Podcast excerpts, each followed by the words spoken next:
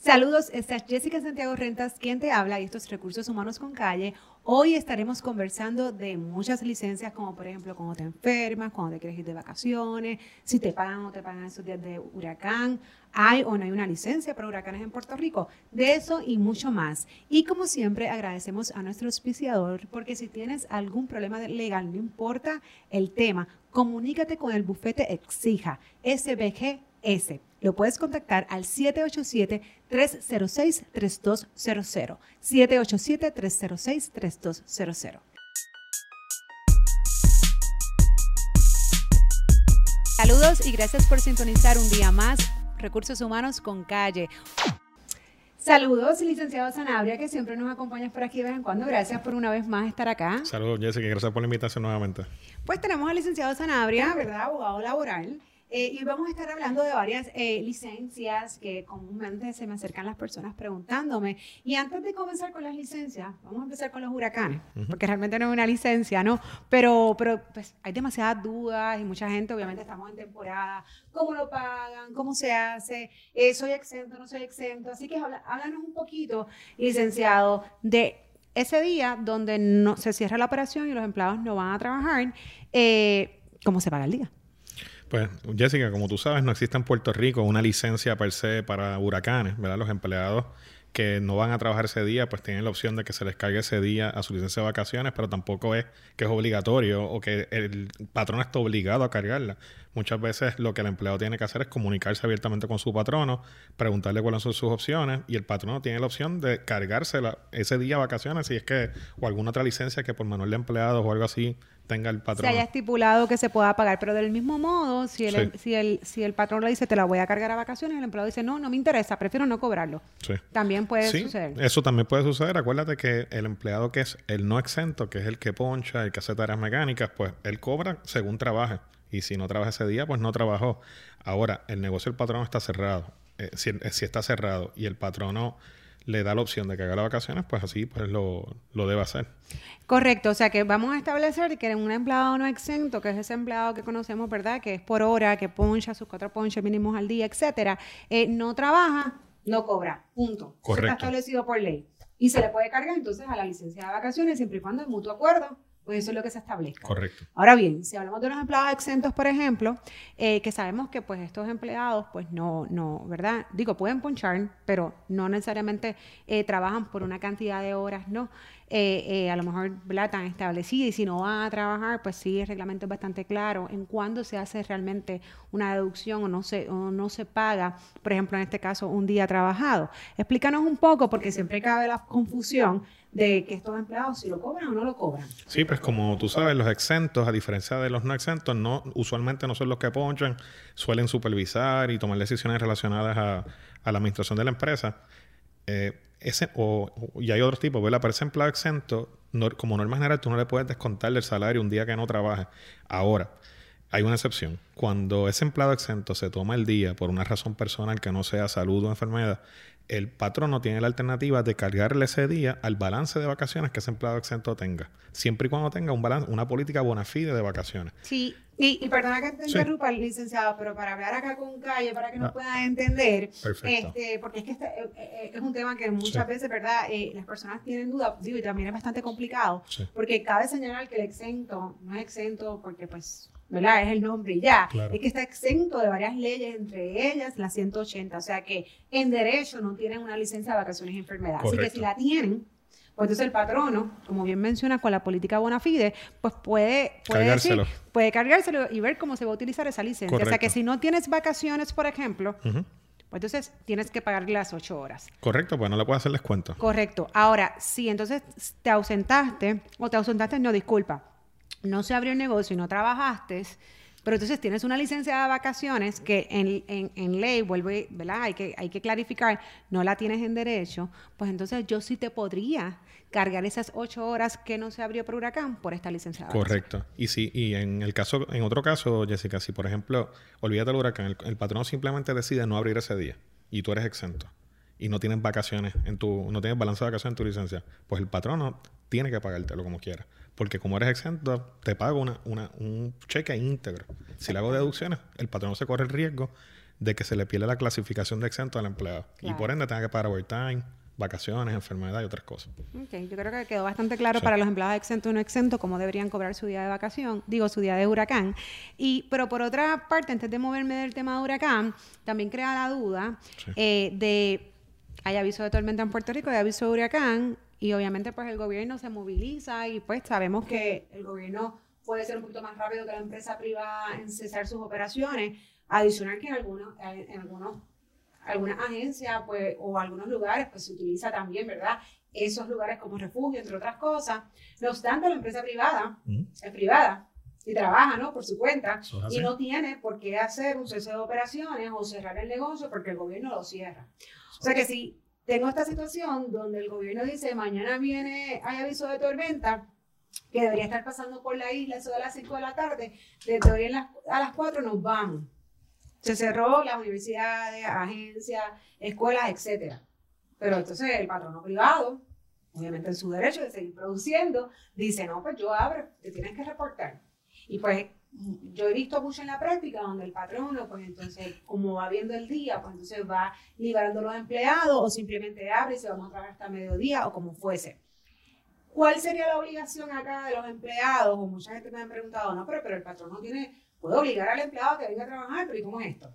Sí, definitivamente, como tú bien indicas, el patrono privado tiene el derecho a administrar y correr su negocio como él entienda y un patrono privado que decida abrir previo a una tormenta o un huracán puede exigirle a sus empleados que se reporten. Y si el empleado no se reporta, podría estar violando una instrucción o una regla que el patrono le haya dado. Y eso, como tú sabes, se puede considerar insubordinación y en ocasiones expone al empleado a medidas disciplinarias, incluso al despido. Así que todo empleado que durante una tormenta quiera cogerse el día libre porque los hijos no tienen escuela y, o tiene que hacer arreglos para cuidar a un familiar, tiene que comunicarse y, y abrir una comunicación abierta ¿verdad? Con, con el patrono para ver qué opciones tiene claro, y, y, también pues, verificar cómo está estructurada la política de asistencia de esa empresa, porque si eso no se considera justificado, pues entonces podría tener alguna...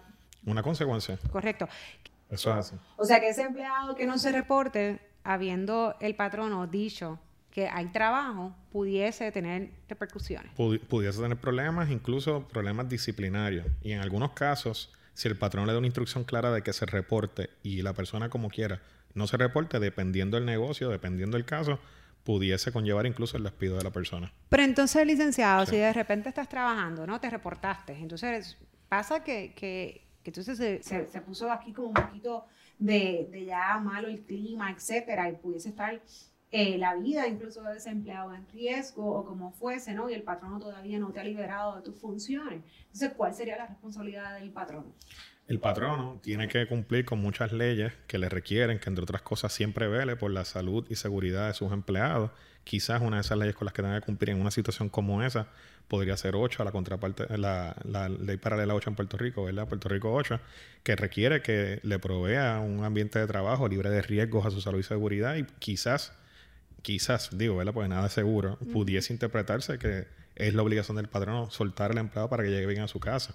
Eso podría ser una, una, alternativa. Pero claro, una situación bien riesgo y, la, y, cuidar la salud y seguridad de esa persona. Todo buen patrono va a entender la situación. Eh, eh, obviamente el patrono no vive en una realidad aislada y ¿verdad? Por lo menos todos los patronos que yo he conocido siempre hacen estos arreglos y concesiones, ¿verdad? Sí, todavía, sí, yo creo, digo, no sé, a lo mejor me equivoco, pero todavía no he escuchado un caso que pues no lo soltó y lo soltó y de camino a la casa, entonces le pasó algo, así que yo creo que, que, claro, que todo el mundo, incluso los propios patronos, tienen que también que irse, ¿no? Porque normalmente, pues, las facilidades se, se, quedan vacías, ¿no? Y cada cual se va a su casa a, a protegerse. Eh, cambiando ahora un poco el tema, vamos a hablar de la licencia de enfermedad, licenciado. Eh, esta licencia no sufrió muchos cambios después de lo que fue la ley de flexibilidad y transformación laboral. Y digo muchos cambios porque a nivel de acumulación es lo mismo, pero a nivel de horas trabajadas, pues sí hubo unos cambios. A ver si le explicas al público, ¿no? Cómo, cómo y quiénes acumulan esta licencia. Sí, cómo no. Pues está hablando de la ley 180 del 98, según enmendada por la ley 4 del 2017. Ahora todo empleado no exento, que son los únicos que tienen derecho a acumular vacaciones por ley, tiene que trabajar 130 horas en el mes para poder acumular vacaciones y enfermedad. Si el empleado no exento trabaja 130 horas, mensualmente va a acumular un día de enfermedad. Un día de enfermedad y al final del año pues van a ser 12 si trabaja los 12 meses 130 horas. Pero en cuanto a vacaciones, La ley 4 cambió un poco el escenario.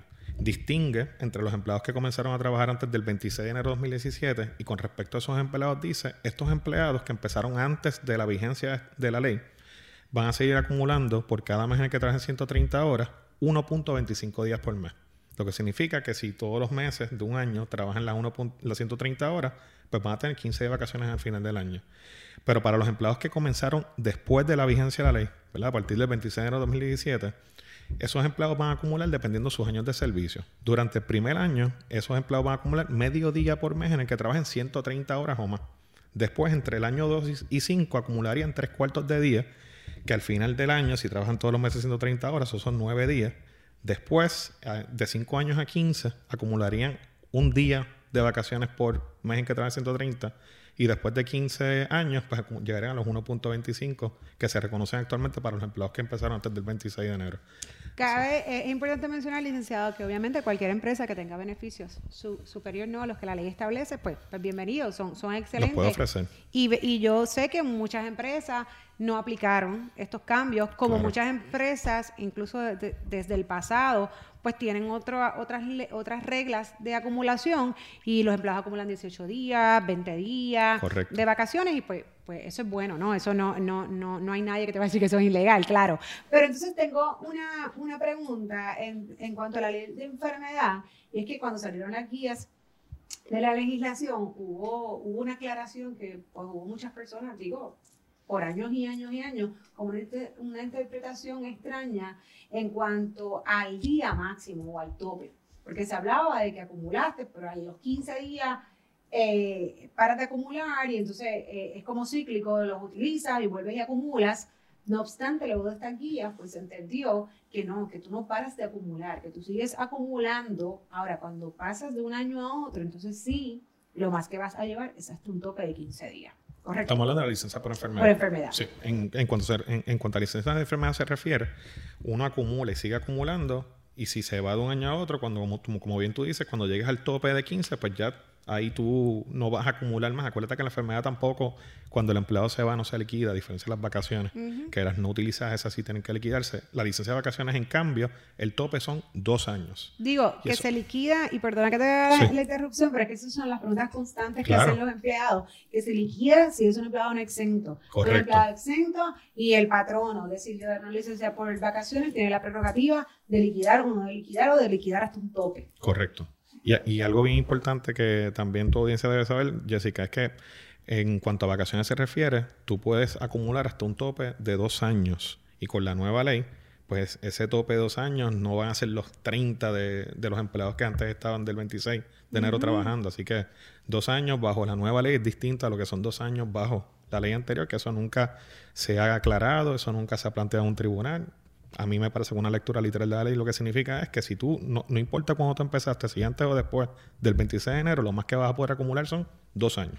No 30 días necesariamente, dependiendo de cuándo empezó el empleado a trabajar. Ok. Entonces, licenciado, tenemos entonces la licencia de enfermedad para familiares. Sí. Ok. Esta también fue una enmienda a la ley este 180, hace unos años atrás, eh, donde establecen que estas personas tienen hasta cinco días para poder utilizar su balance de licencia. O sea, no es un balance adicional, no son cinco días, sino el que yo tengo. Si tengo cinco días o más, entonces yo puedo utilizar hasta cinco días para ciertas personas, porque tampoco es como para cualquier familiar, ¿no? Sí.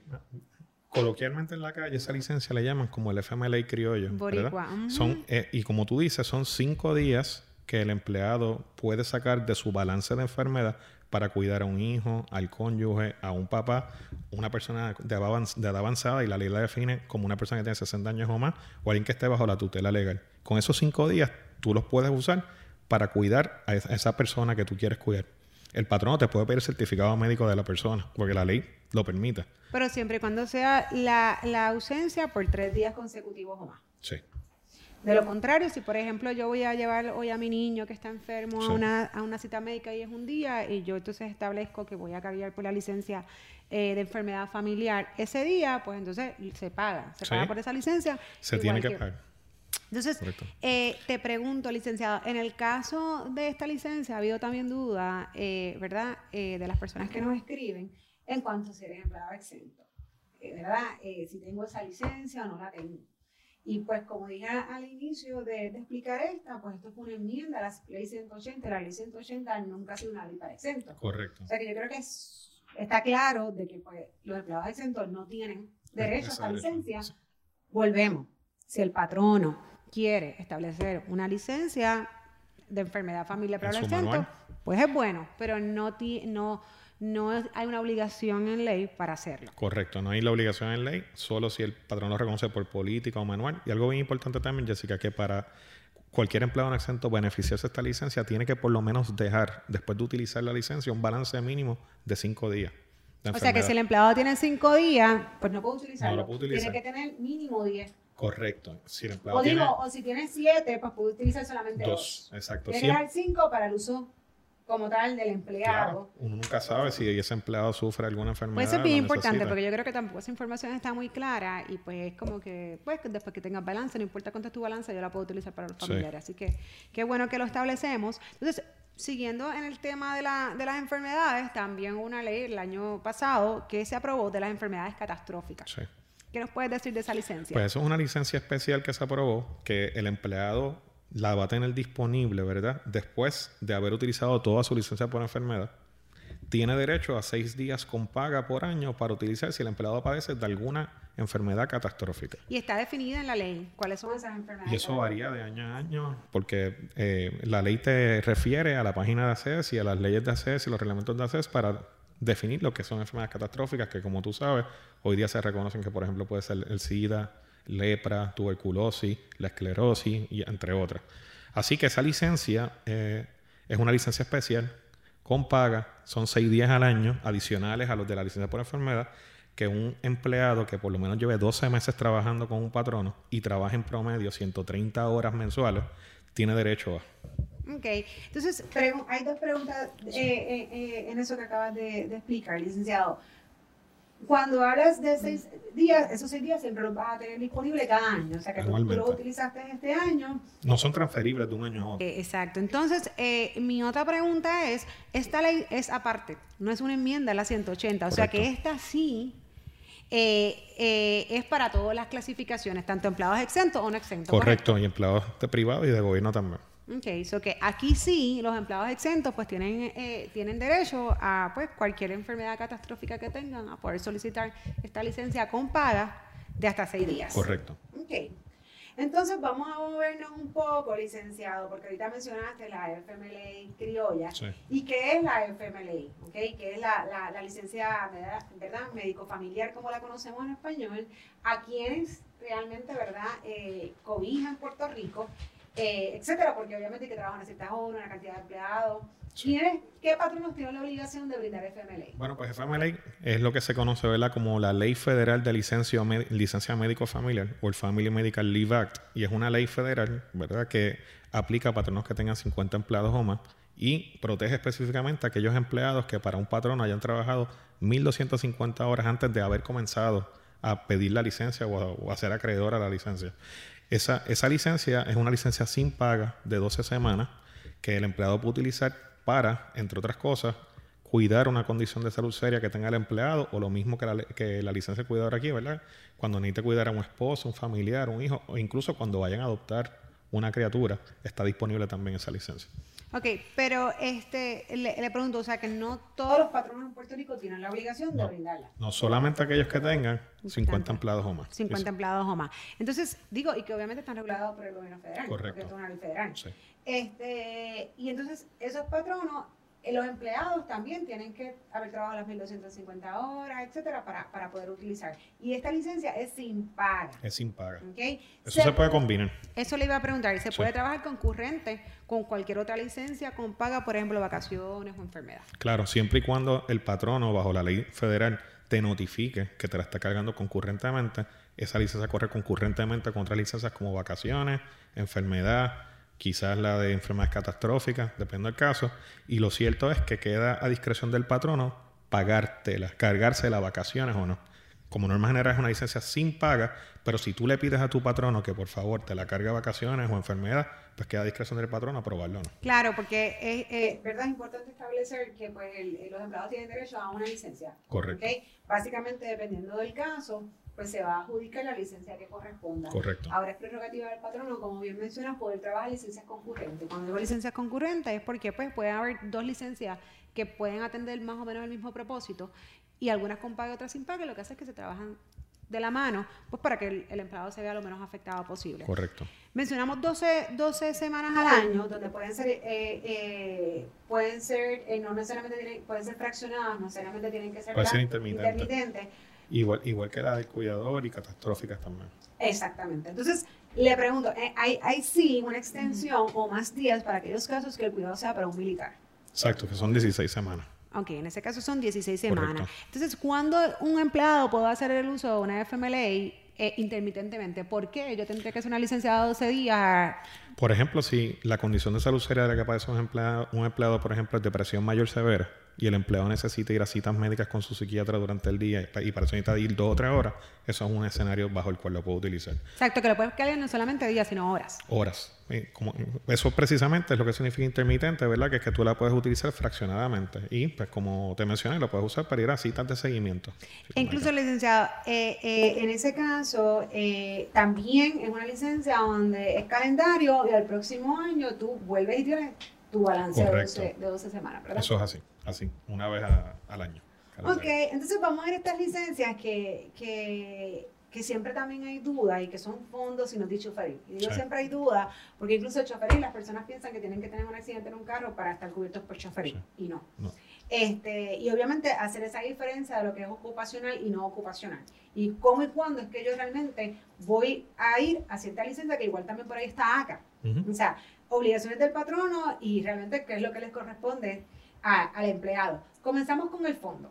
Perfecto. El fondo, ¿qué licencia es? ¿Qué cubre? ¿Cuándo la cubre? Pues como tú sabes, el fondo es una licencia que está disponible para cualquier empleado que tenga un accidente o una enfermedad ocupacional. Eh, y cuando digo accidente, me refiero a un accidente del trabajo. Te voy a dar un ejemplo bien sencillo que a lo mejor te va a chocar, ¿verdad? Pero imagínate, Jessica, que un patrono decida celebrar un juego de baloncesto para sus empleados y que los empleados durante el juego de baloncesto, uno de ellos se fracture la pierna. Eso es una actividad que es apoyada y auspiciada por el patrono. Y le, le, brinda un beneficio porque todo patrono quiere empleados saludables, que haya teamwork, armonía, etcétera. Claro, aunque yo no lo contraté y no tenga ni picaleta. Exacto, no, lo contrataste por eso. Pero pues hice la actividad me, toca, como pues, digo yo. Eso sería un caso donde el empleado pudiese tener el derecho a acogerse a los beneficios del fondo si sufre una fractura. De igual forma, en el día a día del trabajo, si un empleado sufre un accidente, ya sea que se corta un brazo, ya sea que, se cae y se da en la no vamos a ser tan críticos, vamos a hacer que se tropece y se cae y se vea el codo. Exacto, y se pero, el codo. Pero le molesta el brazo. No, pero no solamente eso, también cuando tú puedes desarrollar condiciones. Y te traigo esta, esta particularidad porque sabemos que hay cierto periodo para poder ir al fondo. Este, el, el patrono tiene la obligación siempre, ¿verdad?, de llenar ese formulario, porque es bien importante establecer, licenciado, porque siempre he tenido esta, estas consultas, incluso a veces de los empleados, donde incluso van a recursos humanos, donde el patrono, y la realidad es que la responsabilidad de relacionar ese accidente o condición al empleo, a una actividad ocupacional, no es el patrono, es la agencia del fondo. Es la agencia. ¿Ok? Entonces, ¿qué sucede? ¿Hasta dónde cae la responsabilidad del patrono? Bueno, una vez yo tengo la información de que este empleado está alegando X o Y cosa y que es relacionado al trabajo, en llenar el formulario. Esa es mi responsabilidad. Correcto. Punto. Yo no, yo, ¿verdad? El patrono escuche y come oreja. Yo no entro en la posición de decir, eso fue aquí, eso no fue aquí, tú te caíste allá y tienes que decir que. Digo, cuidadoso también empleado. En muchos casos de fraude también del fondo, esto se investiga. O sea que ambas partes tienen, que, tienen que ser, ¿verdad?, este, honestos en este proceso. Correcto, eso es una determinación que hará la agencia, como tú dices. Fíjate, dentro de estos casos del fondo se presentan muchos temas interesantes. Yo no sé si tú viste la noticia que se publicó en el periódico hace poco de un... Pero esto es en Francia, no acá, pero nuestro sistema de fondo se parece mucho al europeo español, de una persona que se fue a un viaje de negocio y murió estando con una, una persona en un hotel. Y entonces eh, la agencia encontró que eso fue un accidente de trabajo. O sea, porque cuando estaba en el viaje estaba haciendo cosas del trabajo. Así que, ¿qué constituye un accidente de trabajo?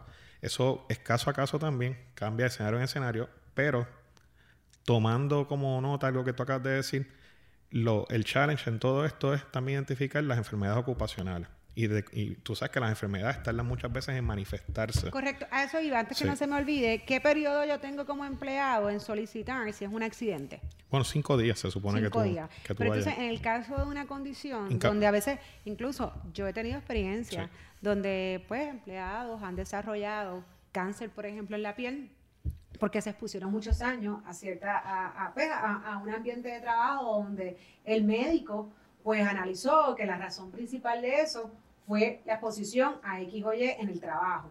Y esto pueden pasar años. Obviamente en lo que esa persona desarrolla la condición. Entonces, dentro del proceso, entonces poder identificar que fue en el trabajo. O sea que ahí no hay un límite de tiempo. Ahí sí puedo abrir el caso. Lo que, ha dicho, lo que ha dicho el Tribunal Supremo sobre eso es que tiene ese mismo periodo, pero desde que conoce que la, enfermedad, que la, enfermedad es incapacitante. En el momento que él sabe, no que está enfermo, sino que sabe que su enfermedad es una que incapacita ahí es que él tiene, empieza a correr su término para ir rápido a. Claro, porque si yo digo, este, pues yo ah, llevo dos semanas que ya me fui de este patrón, lo que fuese, pero ahora me dio pulmonía o me dio, esto, o me dio alergia por el polvo que yo desarrollé, pero yo puedo seguir trabajando con alergia, pues no me para el fondo. Ahora, si la enfermedad, entonces, que, que menciona, si es una enfermedad que me va a decir, mira, tienes que estar en descanso o lo que fuese. Entonces, importante, estamos, tenemos el descanso, tenemos el alta y tenemos el CT. Básicamente, esas son las tres eh, respuesta que da el fondo cuando recibe un empleado. Y cuando te colocan descanso es que tú no puedes trabajar. Cuando te da de alta es y no puede trabajar. Esto significa que no ni el empleado se debe presentar ni el patrón lo debe recibir. Correcto. Digo, con ningún certificado médico yo lo recomiendo. Si tú tienes una persona en descanso, pero en el fondo obviamente está en descanso no puede trabajar. No lo puedes obligar a trabajar tampoco si eres patrón. Así que. Ahora, si tienes CT, significa que tú puedes trabajar, lo que pasa es que estás en tratamiento. Eso es así. Y eso significa que ese empleado se debe reportar tan pronto diga, porque las fechas son claras, al otro día o hasta cuántos días. Bueno, desde que, por ejemplo, te dan de alta en el fondo, tú tienes 15 días para solicitar la reinstalación, siempre y cuando tú hayas hecho la solicitud dentro de los 12 meses a partir del accidente.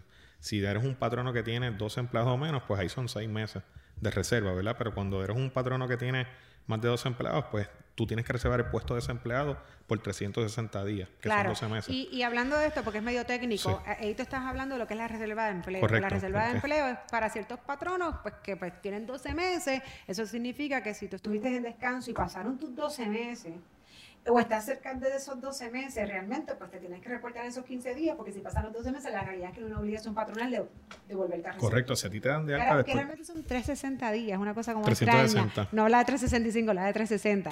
Este, exacto. Ahora bien, también hubo un cambio con la, con la ley 4 en cuanto, exacto, a los patronos ahora que tienen tantos empleados o menos, pues son 6 meses la, la, el tiempo de reserva, ¿correcto? Correcto. O sea, eh, como tú dices, Jessica, hay una cosa que se conoce como la reserva del empleo. Todo empleado que sufre un accidente, una enfermedad ocupacional, tiene derecho a que el patrono le guarde su trabajo durante ese periodo. Una vez lo dan de alta, siempre y cuando, cuando lo den de alta, ocurra dentro de los 12 meses a partir del accidente, en los 15 días de haberle dado de alta, él tiene que solicitar la reinstalación o ella. Por eso, porque incluso puede ser que yo tuve un accidente, estuve dos semanas fuera, ya dos semanas, y me dieron de alta, entonces me tengo que reportar dentro de esos 15 días que llegó el documento del fondo diciendo que ya tú estás... Eh, ¿verdad? Eh, que puedes regresar al trabajo. Y si en, esos, si en esos 15 días no solicita reinstalación, eso se entiende que puede ser justa causa para despedir al empleado. Otra cosa, yo me he visto con estos casos. De repente tú tienes un empleado que está en descanso por el fondo, este, porque a lo mejor pues se lastimó, que se llevaba por un dedo y no puede hacer su trabajo, que su trabajo requiere que pase, que es producción, lo que fuese, y pues tiene el dedo cortado, etcétera, y está en descanso. Mientras está en esa licencia, el empleado se va a trabajar por otro lado se va a trabajar por otro lado que no necesita usar el dedo. ¿Cómo se trabaja? En este caso es legal, no es legal, él está cometiendo fraude con la licencia o no. Eh, se supone que el fondo y estás en descanso, estés en tu casa, no hagas más nada. ¿Cómo, cómo se maneja eso? Bueno, yo he tenido situaciones así y en, en y esas situaciones que yo he trabajado, los patronos cuando ven que un empleado que lo pone en descanso el fondo está trabajando en otro lado, entienden que están haciendo un abuso de la licencia y que están incurriendo en fraude. Incluso en los casos que haya participado, sus patronos han despedido al trabajador. Porque si el fondo te coloca por descanso, eso significa que el fondo entiende que tú no estás ni apto físicamente ni mentalmente para trabajar. Y si te pones a trabajar en otro sitio, porque no puedes trabajar conmigo? Es la pregunta que todo patrono se hace. Así que, hay que tener cuidado con el abuso. Claro, entonces otra, otra área también del fondo es que a veces tenemos estos empleados que están en CT, pero entonces no, no, no van a la cita.